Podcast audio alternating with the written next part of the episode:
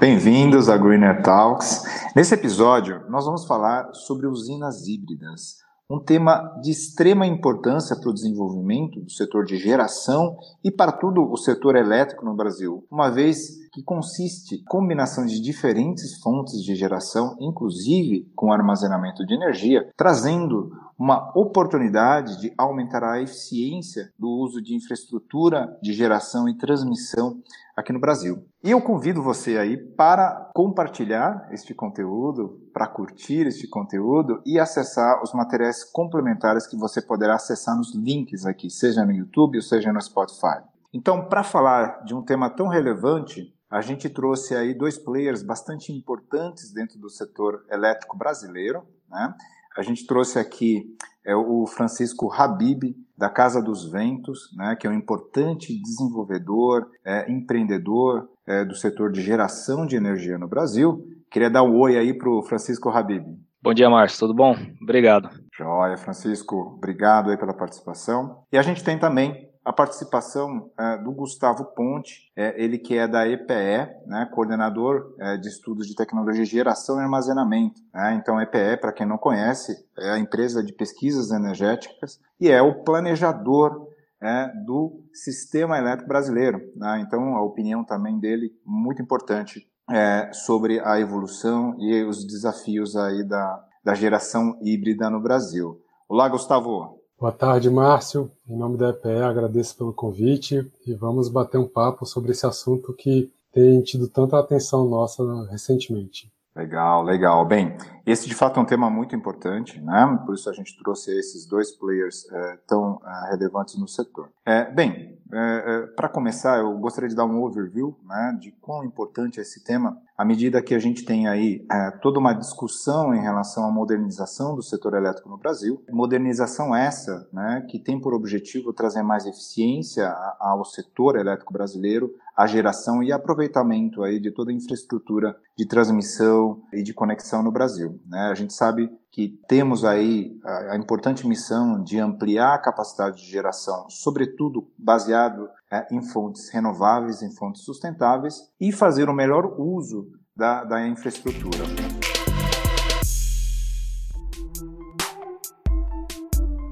Bem, então é, eu queria começar aqui perguntando é, para o Gustavo, da EPE, quais são os tipos de usina, né? Sobretudo aquelas usinas híbridas. Você pode dar uma geral para a gente, Gustavo? Você que já adiantando aí, a EPE fez aí recentemente é, um, alguns estudos bastante importantes, com publicações também bastante relevantes sobre esse tema. Se você puder falar um pouquinho sobre isso, por favor. Claro, obrigado.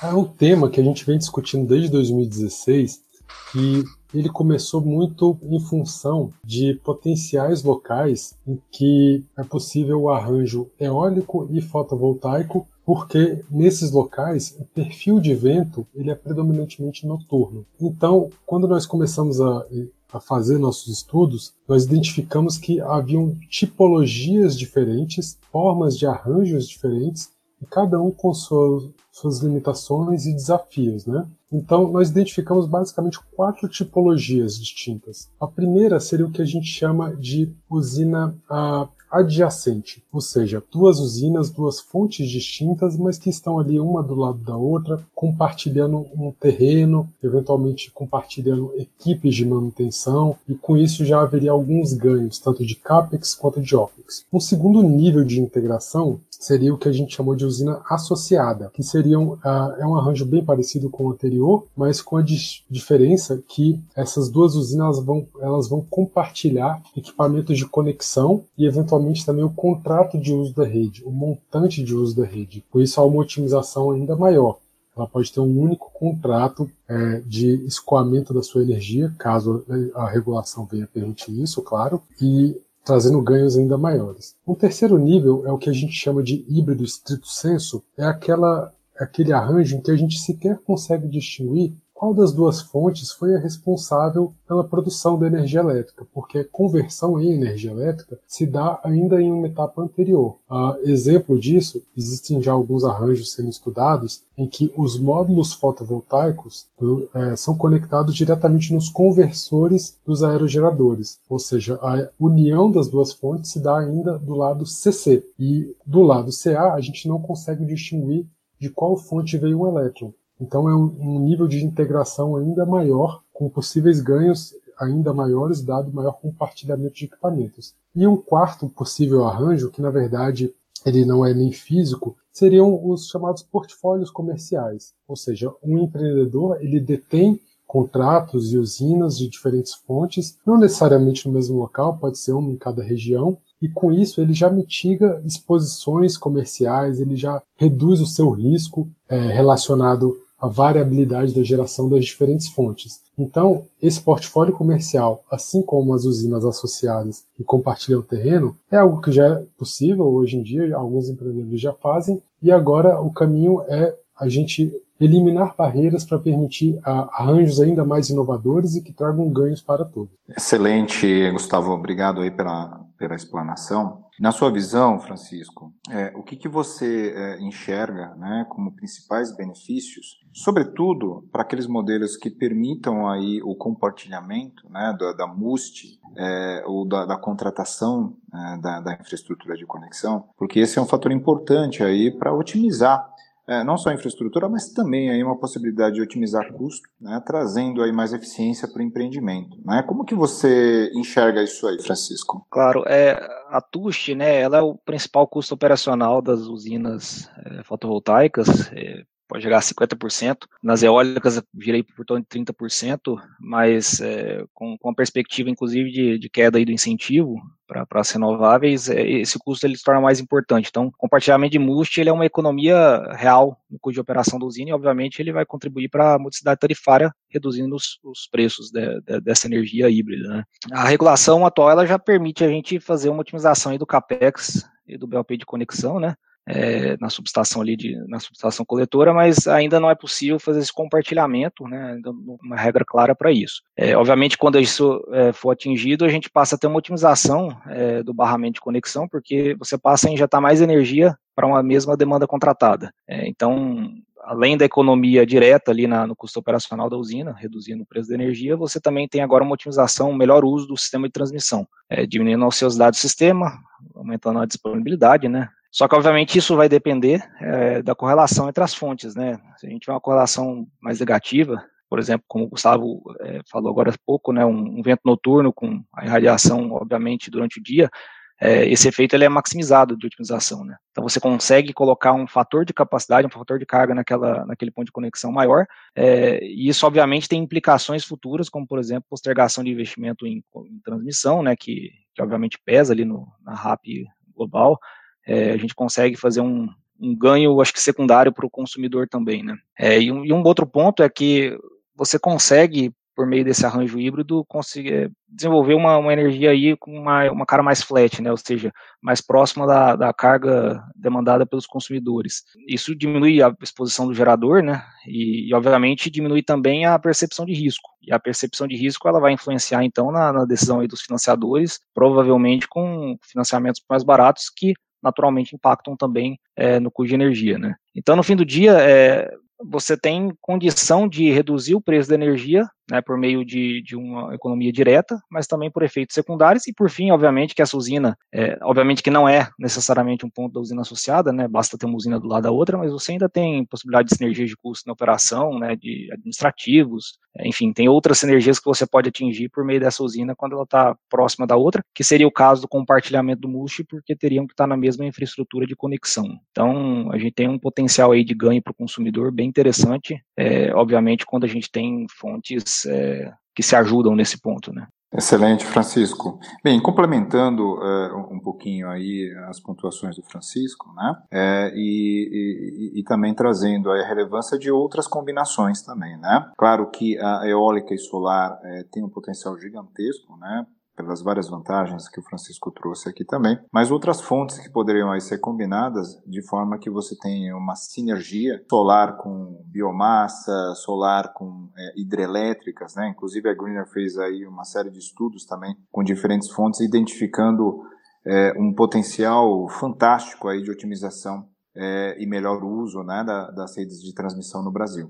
É, então, a oportunidade é gigantesca. É, e nesse sentido, a gente vê aí ainda que a gente tem é, algumas oportunidades e desafios importantes. Né? Então, queria a opinião do Gustavo em relação a, aos principais desafios para fazer com que essa oportunidade comece a se tornar uma realidade aqui no Brasil. uma das pontuações que eu gostaria da sua parte, Gustavo, é com relação às questões regulatórias, né, que seriam de fato um ponto importante para começar a viabilizar é, e permitindo aí esse tipo aí de otimização. Ok, Márcio. É, e você lembrou muito bem, né, que a gente é, quando fala de hibridismo, não está restringindo a discussão à solar e eólica. É a que está mais em voga, é a que parece ser, fazer mais sentido nesse momento, mas a, a gente sempre tem que pensar nas combinações das diferentes possibilidades. Né? Inclusive, recentemente nós publicamos um estudo sobre usinas solares flutuantes, é, é um outro tipo de, de arranjo possível, né? aproveitar os reservatórios das hidrelétricas, por exemplo, e aí isso traz desafios diferentes, né? a depender das combinações. Falando do desafio regulatório, a ANEL já fez uma primeira consulta pública sobre o assunto,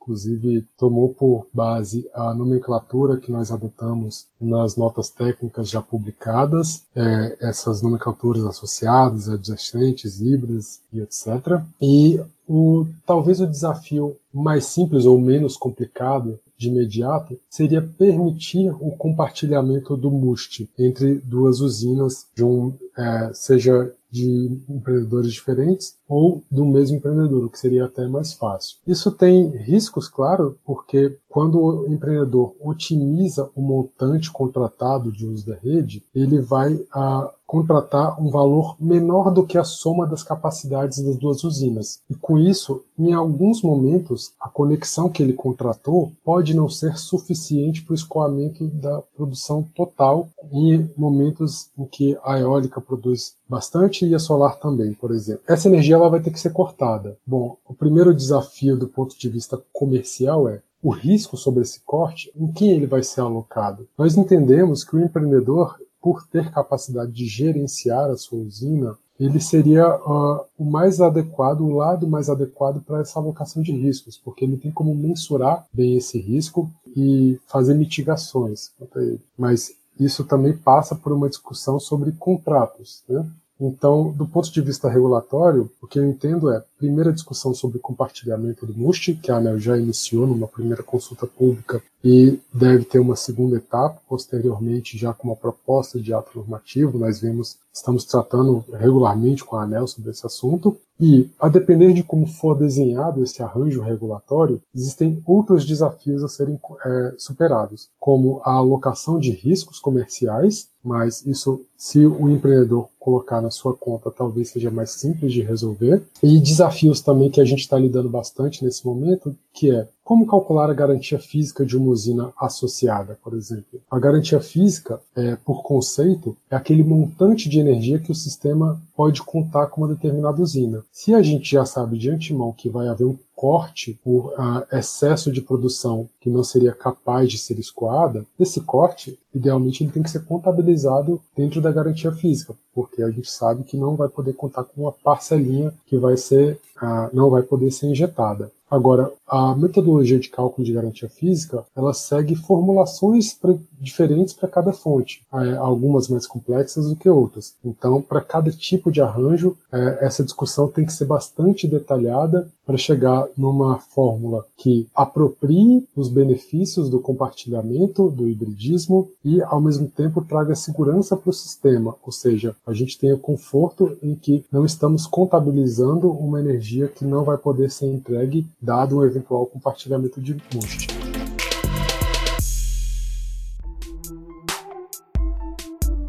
Francisco, é, a gente fala de soluções híbridas, né, empreendimentos híbridos, é, e é, a gente também é, inclui nesse conceito os empreendimentos é, de geração intermitente, como a solar, a eólica é, e outras fontes, associados, aliás, a, a soluções de armazenamento. Porque é uma grande tendência aí justamente reduzir essa variabilidade, eventuais incertezas e trazer aí uma condição de despachabilidade para os empreendimentos, o que traz certamente vários benefícios importantes para o sistema elétrico brasileiro. Né? Como que você enxerga essa oportunidade? É claro que tem toda uma evolução tecnológica que o mundo vive ao redor do armazenamento. Como, é, como você está enxergando essa oportunidade que eu sei que você tem trabalhado bastante também é, em desenvolver é, esses modelos de negócio? Claro, Márcio. É, assim, o, o, armazenamento, a gente diz aqui dentro da Casa dos Ventos, que é o, é tempero do projeto híbrido, né? O projeto híbrido, ele, é o, ele, é uma sofisticação, acho que, do modelo atual, porque aí você passa a misturar fontes e, e isso traz, acho que, uma, uma complexidade técnica maior ao projeto, mas o projeto híbrido ele vai depender simplesmente da estatística ali, quando você olha para o passado e tenta é, prever aí, como o Gustavo falou, é, a questão da garantia física, olhando para o passado e fazendo ali alguns cálculos para determinar a geração esperada para o futuro. Quando você coloca a bateria, você dá todo um, um, um dinamismo diferente para essa usina, onde ela passa a atender, é, acho que de uma forma muito mais bonita, né, a, a demanda de energia por parte do cliente, por parte dos consumidores. O que, que acontece? Se você tem já uma correlação boa entre essas fontes, né, a bateria, ela, ela pouca bateria é capaz de fazer trazer bons resultados ali para a operação da usina. Por quê? Você vai estar boa parte do tempo já complementando entre as diversas fontes, mas é naqueles momentos onde tem um excesso de uma ou um curtailment provocado por, por uma limitação, por exemplo, de MUX, né, você pode entrar com a bateria e fazer uma correção dessa curva, é, deslocando energia, fazendo um melhoramento de rampa, é, uma regulação de frequência, enfim, algum serviço que a bateria, obviamente, ela, ela para se pagar, ela vai depender de diversos serviços juntos, né, mas você consegue deixar, então, esse sistema mais redondo. Se a correlação entre fontes é baixa, obviamente que você vai ter que ter um dimensionamento maior desse sistema de armazenamento e a solução, portanto, ela fica mais cara, né? Então, o de energia aumenta para se chegar no mesmo resultado. É, a gente sabe que bateria está caindo a um ritmo bem acelerado, né? Eu diria até que ela é mais acelerado que, que o que o solar viu é, no, nos últimos anos. É, e obviamente que esse, essa bateria ela vai estar tá barata daqui a alguns anos, barata o suficiente para fazer parte de todo o sistema, seja híbrido ou não. Mas obviamente no híbrido a gente vai conseguir fazer uma, um conjunto né, mais eficiente. É, e, e, por fim, assim, a gente quando tem um preço horário chegando, é, e chega já ano que vem, complementariedade de fontes não é tudo. Se você quiser realmente firmar essa energia, né, trazer ali uma, uma disponibilidade para o sistema maior, uma segurança energética maior, você vai precisar de uma bateria, provavelmente um sistema de armazenamento, que dê conta dessas variações extra hora ou, ou dentro do dia, para entregar uma curva mais adequada. Né? Obviamente que isso vai depender de, de, uma diferença de preços grande entre, entre os horários, né? mas ainda assim é uma solução técnica que já está sendo bastante estudada, a gente já tem soluções é, prontas no mercado, a gente tem empresas nacionais trabalhando no assunto, então é algo que muito em breve a gente vai começar a ver os primeiros produtos de fato competitivos para entrar nesse nosso portfólio de projetos e, e do mercado também. Né? É, novamente a bateria ela também diminui o risco, você tem, tem uma compreensão hoje boa do sistema, da tecnologia, tecnologia. É, obviamente, os financiadores, né, que são agentes importantes aí no,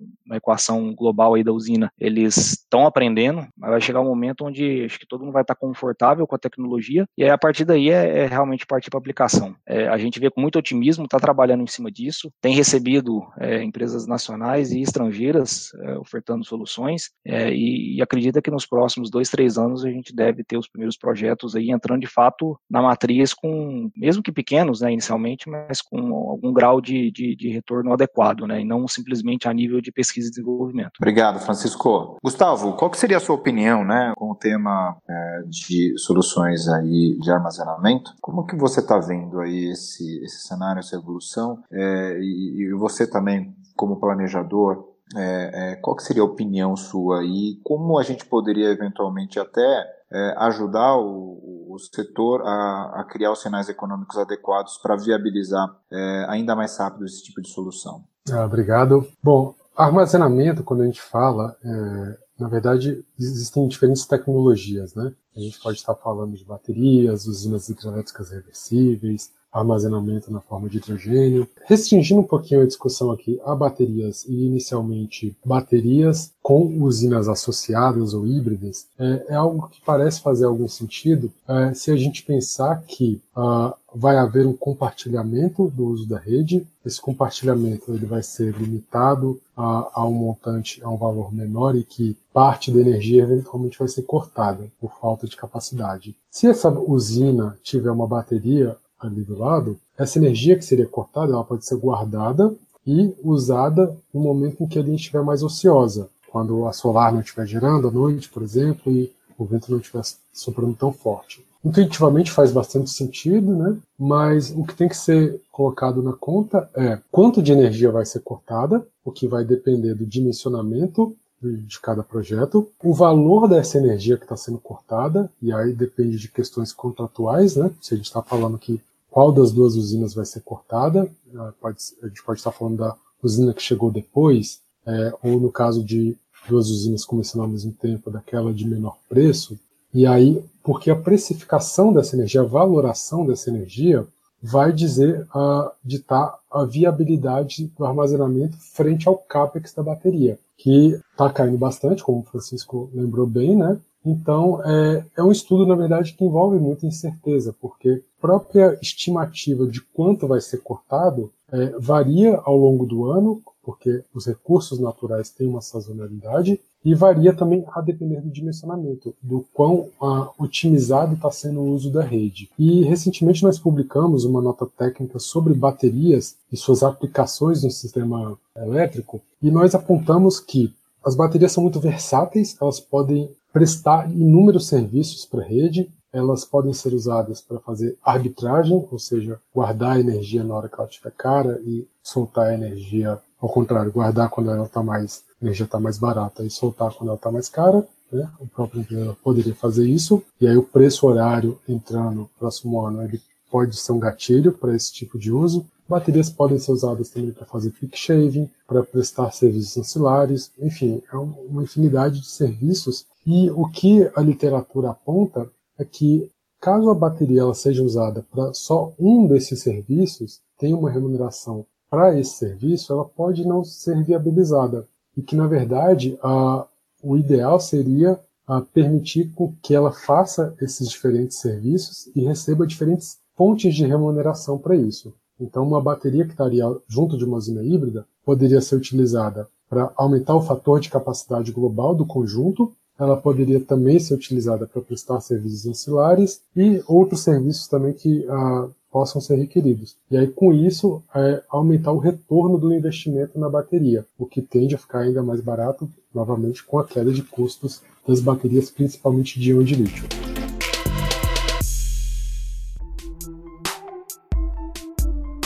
E caminhando aqui para o final, Quero perguntar aqui para o Francisco. Francisco, como que você enxerga? A gente falou aí dos benefícios, é, tanto é, em relação à competitividade que se reflete ao consumidor, mas também benefícios ao sistema elétrico. Como que você enxerga esse cenário para os cinco anos, né, para os próximos cinco anos? O que, que você vê aí de projetos efetivamente acontecendo? Qual que é a expectativa sua em relação a usinas híbridas é, aqui no Brasil? Bem, Márcio, é, a gente até esperava, né, um pouco antes nessa essa regulação pronta, deixando clara a regra do jogo, né?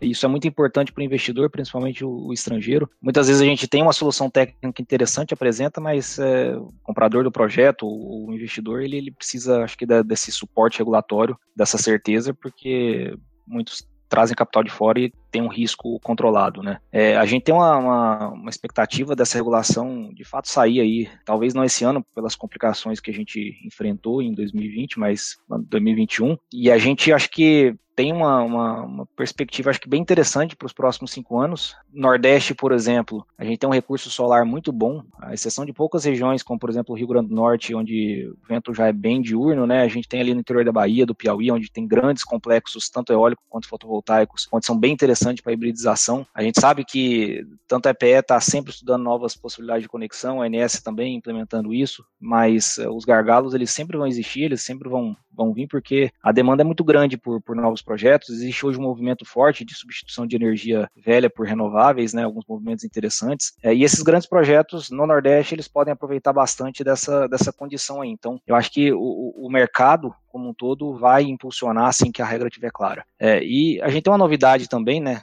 Não é tão novidade, mas já de alguns anos, é uma demanda muito forte por projetos no Sudeste. E no Sudeste a gente tem uma condição diferente, porque você entra com projetos fotovoltaicos, até porque o recurso eólico ele é, ele é bem fraco no Sudeste, mas você entra com bons projetos fotovoltaicos em muitas das regiões do Sudeste ainda. Você tem complementariedade com PCH, você tem biomassa muito forte, é, você tem carga muito grande, né, assim, grandes consumidores, e aí você pode entrar em sim com bateria. Então, assim, uma regulação, ela, ela casando bem as fontes junto com o armazenamento, ela permite, acho que, uma ampliação do mercado muito forte. É, e principalmente movida pelo grande consumidor. Né? A gente já tem aí um movimento muito forte de GD no pequeno consumidor, mas esse grande consumidor ele também está buscando solução própria. A autoprodução é uma coisa que interessa bastante e você tem aqueles consumidores que não são os consumidores de 100 megas, de 50 megas, mas tem muita gente aí de 30 megas, 20 megas, 10 megas e que está buscando eh, energia barata, segurança e compromisso de longo prazo com o crescimento. Né? Então, é, o mercado, acho que ele existe, ele vai aproveitar aí nos próximos anos, é, assim que a gente tiver aí um, o pontapé inicial aí dos primeiros projetos. Então,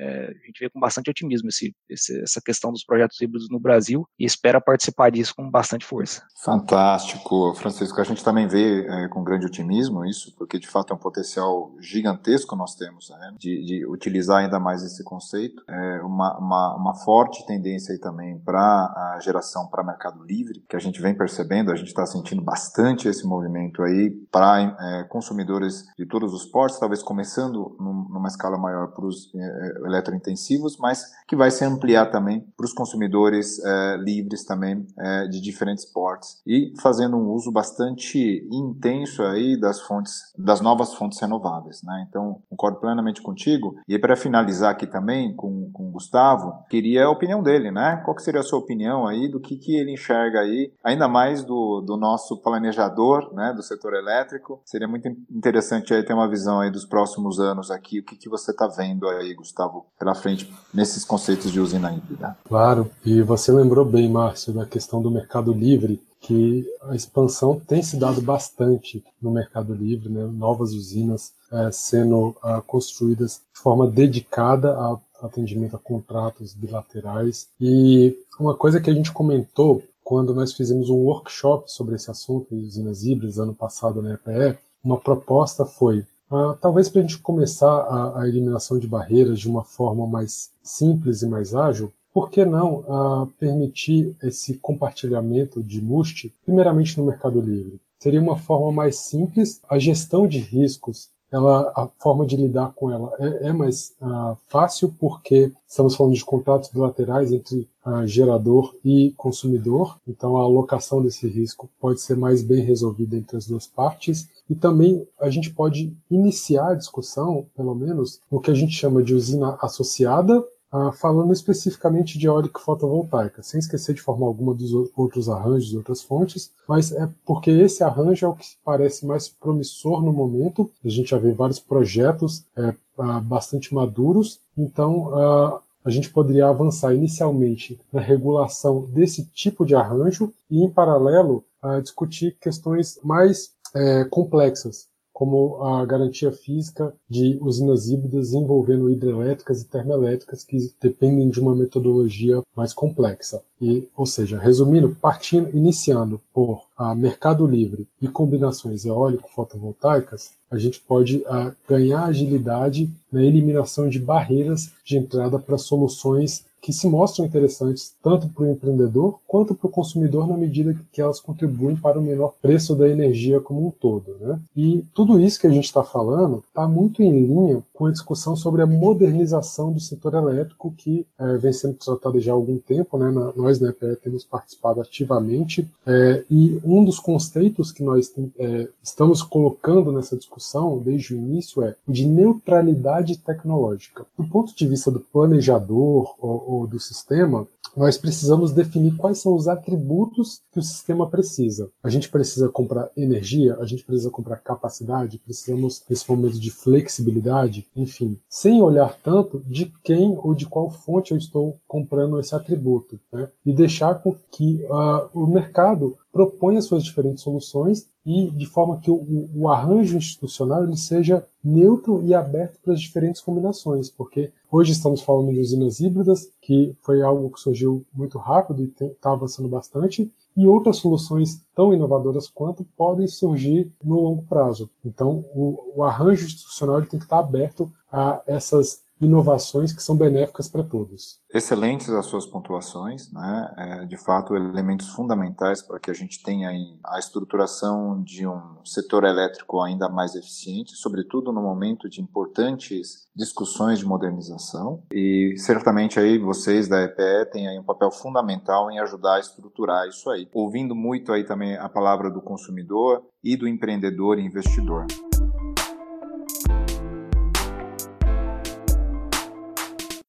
Eu queria finalizar aqui agradecendo a participação do Francisco Habib, é, da Casa dos Ventos, e do Gustavo Ponte, é, da EPE, Empresa de Pesquisas Energéticas, é, trazendo aí insights bastante importantes e valiosos né, para ajudar o setor empreendedores é, a entenderem as oportunidades é, nesse cenário aí que você desenha, que é um cenário de grandes mudanças, de inovações que a gente vai viver no setor elétrico brasileiro. Então, muito obrigado né, pelo bate-papo. Estão convidados aí para bate-papos futuros. E eu queria agradecer aqui, sobretudo, o ouvinte né, que está nos acompanhando, é, convidar convidá-lo aí para curtir aí a, a, essa, esse podcast e também para acessar os conteúdos complementares desse podcast, a gente vai compartilhar, por exemplo, aqui os artigos e as notas técnicas da EPE e informações complementares para ajudar aí o empreendedor e investidor, sobretudo, a compreender melhor e aproveitar essas oportunidades, estar preparado para essas mudanças que logo chegarão. Então, finalizo por aqui. Muito obrigado. Um grande abraço a todos.